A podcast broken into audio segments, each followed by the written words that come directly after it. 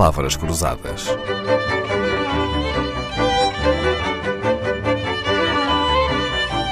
Porque quase tudo é uma questão de semântica. A linguagem é uma forma de poder porque é ela que molda o pensamento. E se há machado que pode cortar a raiz ao pensamento, é o machado da falta de vocabulário. Também na política se nota este confronto entre direita e esquerda. Há todo um vocabulário que os separa. Explicou-nos ontem Jaime Nogueira Pinto que há palavras que transitam entre a direita e a esquerda, sendo apropriadas ora por uns, ora por outros. Deu-nos o exemplo das palavras revolução e liberdade. As palavras não têm culpa, mas há umas mais ditas pela esquerda do que pela direita. Por exemplo, já é uma palavra trabalhadores. Lá está, também é uma palavra que foi muito usada pelo. Quer dizer, inicialmente era uma palavra usada, digamos, pelo. Embora o, a esquerda usava mais a ideia, o operariado, o campesinato, uhum. era mais uma linguagem mais coletiva.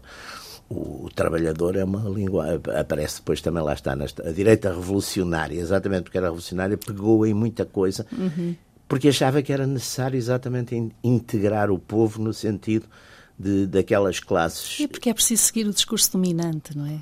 É muito não, difícil era, não, lutar não, contra as modas. Não, mas, era, contra... mas, era, mas eu acho que também era uma, era uma coisa sentida, que era a ideia de integrar. Quer dizer, a gente se for ver o, o pensamento, as raízes do, desse pensamento da direita revolucionária, era a ideia que também não se podia viver no século XX com os valores do, do século XVII. Quer dizer, a ideia, portanto, de que as massas trabalhadoras eram tinham que ser integradas na sociedade, não se podiam sentir como uma espécie de marginais excluídos, como eram no, muito no, no, durante, o século, durante o século XIX, não é? Na época do chamado capitalismo selvagem. Verdade. Atualmente, eu diria que entre trabalhadores, colaboradores e empregados, trabalhadores é mais de esquerda, colaboradores e, e empregados é, é muito mais de direita, não é? O engenheiro o engenheiro Jorge Jardim, Jorge Jardim de Moçambique, com que eu, que eu conheci bem e que, quem fui amigo, dizia sempre o meu colaborador podia ser o porteiro ou podia ser o faxina, era o colaborador, não, não havia nem, nem usava empregado, empregado, nem, nem criado, nem, criado. o meu colaborador, exatamente. E isso na década de 50, 60? Uh, 60, foi o fim dos anos 60, princípio dos anos Quem 70. é que fala mais em serviço público? Direita ou esquerda?